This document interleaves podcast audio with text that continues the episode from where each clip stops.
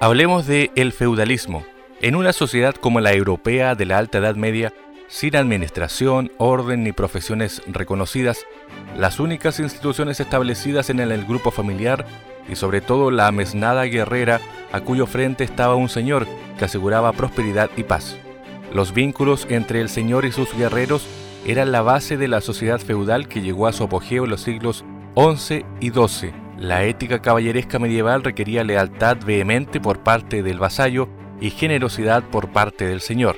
El vínculo personal entre el guerrero y su señor y más tarde entre el vasallo y el rey, expresado en lealtad, vasallaje y homenaje, se vio trasladado a la esfera de las relaciones de propiedad. La plena propiedad de la tierra era desconocida en la Edad Media. Por esta razón, el rey otorgaba haciendas o feudos a cambio de determinados servicios, a menudo militares, establecidos mediante juramentos. Por su parte, los adjudicatarios principales otorgaban tierras a los caballeros a cambio de juramentos de fidelidad. A partir del año 950, el número de caballeros aumentó con rapidez y ya en el siglo XI la caballería en Europa decidió en todas partes la suerte de las guerras y también el desarrollo de los países.